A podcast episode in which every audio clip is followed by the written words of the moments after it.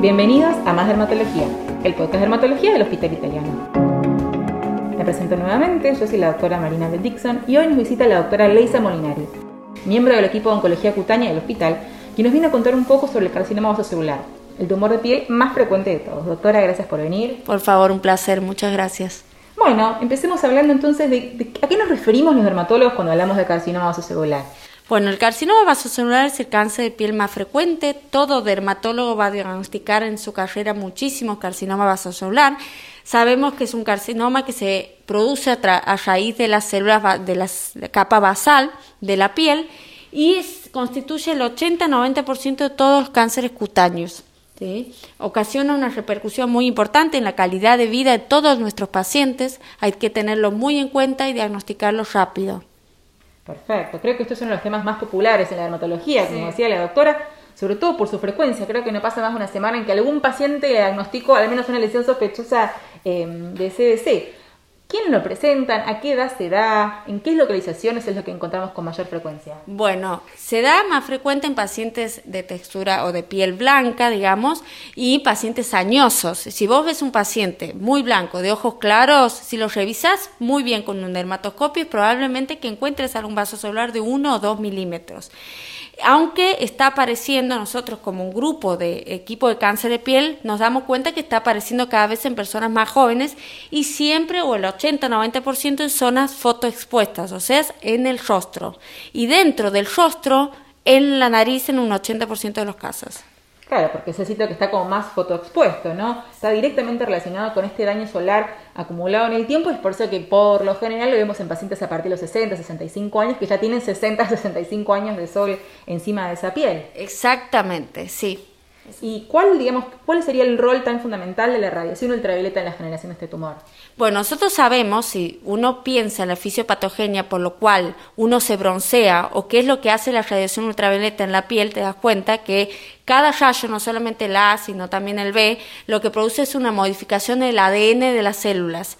Nuestro mecanismo de la piel tiene la capacidad de revertir constantemente ese daño del ADN, pero llega un momento donde a la edad adulta esa capacidad de revertir el daño del ADN no es tan satisfactoria y ahí es cuando aparece el carcinoma vasocelular. Saber que solamente no son las radiaciones ultravioleta A, como se creían en su momento, sino ya se sabe la, el impacto de la radiación ultravioleta B también en la capacidad de generar cáncer de piel. Sí, por eso siempre insistimos que los protectores solares que tenemos que usar en forma diaria tienen que ser de amplio, espectro, no cubrir tanto UVA como UVB. ¿Existen algún otros factores con los que se relaciona la aparición de estos tumores? Bueno, últimamente se está hablando lo que es lo que se describe como exposoma, que no es solamente sol y piel, sino también todo lo que nos rodea, cómo vivimos, en qué ambiente vivimos, la contaminación, el humo, de el humo del tabaco, la alimentación, etcétera, etcétera, también influye en la capacidad de generar cáncer de piel o no. Claro, el exposoma se refiere a todo, a todo lo que nos exponemos, cómo esto vamos a modificar eh, nuestra genética y dentro de esa exposición también se encuentra, por supuesto, la radiación ultravioleta. Viene un paciente al consultorio, sea yo dermatólogo o un médico generalista, digamos. ¿Qué tengo que pensar o qué tengo que sospechar? ¿Cuáles son los tips que tengo que tener en la cabeza para encontrar o diagnosticar una lesión sospechosa de CDC? Bueno, antes que nada, si ves una lesión, una lesión erosionada, sangrante, preguntarle hace cuánto la tiene porque cuando está sangrando o erosionada no te permite ver bien con el dermatoscopio que pasa abajo. Entonces, si el paciente te dice que esa lesión la tiene hace 3, 4 meses, pauta de alarma, porque la piel tiene capacidad de cicatrizar. Ahora, si te la dice la tiene una semana, dos semanas, se le explica al paciente, tenga en cuenta, mire esta lesión y si pasa un tiempo determinado, por ejemplo, uno o dos meses y no cicatriza, nos tiene que avisar o tiene que volver a la consulta.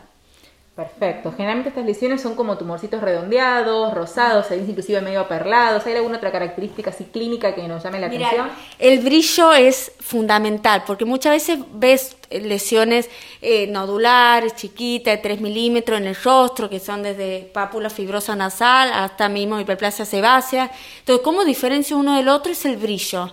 El brillo y algún surcado por telangiectasia es más característico aún.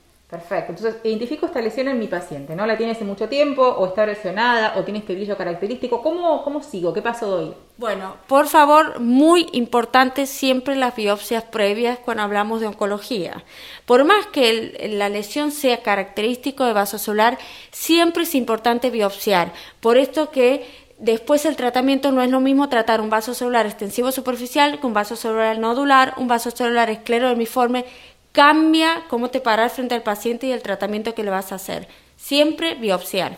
Sí, esto es fundamental lo que dice la doctora, ¿no? Si uno estudia previamente la lesión va a poder planificar con mucha más eficacia y mucha más seguridad un tratamiento para ese paciente, un tratamiento que le dé mejores resultados, resultados curativos y nos ahorramos bastantes dolores de cabeza a, futuro. Una vez que está confirmado el diagnóstico, ya la doctora hablaba ya de unos objetivos histológicos, Vamos a tener en cuenta esto, el tamaño, la localización, qué son, qué cosas tienen en cuenta a la hora de planificar esta estrategia terapéutica. Exactamente, la histología es muy importante eh, en base a eso y también la localización. Si está en una localización de alto riesgo, como es el cuello para arriba y sobre todo cerca de orificios naturales, como son los ojos, la boca, la oreja, se prefiere hacer tratamientos más con mayor efectividad, por ejemplo, la cirugía de MOS, donde tiene una tasa de curación del 99%. Si estás en localización de bajo riesgo, como es el tronco o las piernas, se puede optar por tratamientos no quirúrgicos en los casos que histológicamente sea benigno. Pero el carcinoma vasocelular tiene una particularidad que es un tumor que la piel normal tiene la capacidad de contenerlo y retenerlo. Cuando uno deja una cicatriz en la zona, la cicatriz le da de comer, se resbala y se va y se extiende. Entonces, en el vaso celular es muy importante, el primer tratamiento tiene que ser el mejor y el que mayor efectividad tiene. Bueno, esto es fundamental, así que de prestar mucha atención a lo que nos cuenta la doctora. Y esto que decíamos, ¿no? que pues se puede resbalar, y son tumores agresivos, suelen quedarse localizados, ¿qué nos puede predecir por ahí un tumor que nos va a tener un poco más de dolor de cabeza o que tenemos que seguir con más frecuencia? Exacto, son tumores, aquellos tumores que ya fueron tratados previamente, sobre todo dos o tres veces con tratamiento tópico, cirugía, etcétera, etcétera, son tumores que ya sabemos que van a venir más agresivos, por esto que le acabo de decir que dejar un tejido cicatrizal en esa zona hace que el tumor no tenga una contención. Bueno, es muy importante destacar que en el hospital contamos con un equipo de dermatólogos formados en oncología cutánea y cirugía, como la doctora Molinari, que trabajan en conjunto con el servicio de imágenes, de cabeza y cuello, anatomía patológica. Entonces, estos casos más complejos, como estos casos que contaba recién, siempre se analizan en Ateneo, se discuten, ¿no? Se hace con un gran acompañamiento entre los diferentes sectores. Exactamente, nosotros tenemos un equipo de cáncer de piel donde presentamos muchos pacientes y nos ha pasado de presentar pacientes con carcinoma vasocelular que parecían de, una, de un tamaño que después de la cirugía micrográfica de Moss era mucho más extenso, por lo cual requerían un cierre más completo en complejo en conjunto con los cirujanos de cabeza y cuello. ¿Y cuándo, pasa eso, eh, cuándo son esos casos? Cuando son pacientes tratados en forma ineficiente previamente. Perfecto. Bueno, y hablando un poco de esto, ¿algún consejo para ir cerrando para nuestros colegas que están enfrentándose pacientes con cáncer de piel a diario en sus consultorios? Sí, después de tratar a ese paciente hay que hacer una educación en la fotoprotección y una educación en revisar su propia piel. También saber que los, protectores tienen que ser de amplio espectro. Hoy en día van a tener mucha oferta de maquillajes, cremas hidratantes con, con cierto filtro. Sus pacientes que tienen un carcinoma vasocelular o tuvieron un cáncer de piel tienen que usar protector de amplio espectro, que esto significa contra UVA y UVB, educar a los pacientes y em, a veces tener en cuenta que se tiene que controlar cada tres a seis meses o a veces nueve meses o un año de acuerdo al paciente que tengamos al frente. Sí, me parece fundamental y esto estamos de acuerdo con la doctora. Tenemos que revisar a nuestros pacientes por lo menos una vez por año si son pacientes con factores de riesgo, con antecedentes de cáncer de piel, inclusive más seguidos hay que dejar en ropa interior al paciente y revisarlo de pies a cabeza porque esa es la única forma que vamos a poder identificar a tiempo y en forma precoz estas lesiones, ¿o no? Sí, yo les digo a los pacientes que la piel está hasta en, la planta del pie y también les doy consejos de cuando van, por ejemplo, a la peluquería, hablen con su peluquero, que si le encuentran lesiones en el cuero cabelludo, saquen una foto para que así les muestren a ustedes después.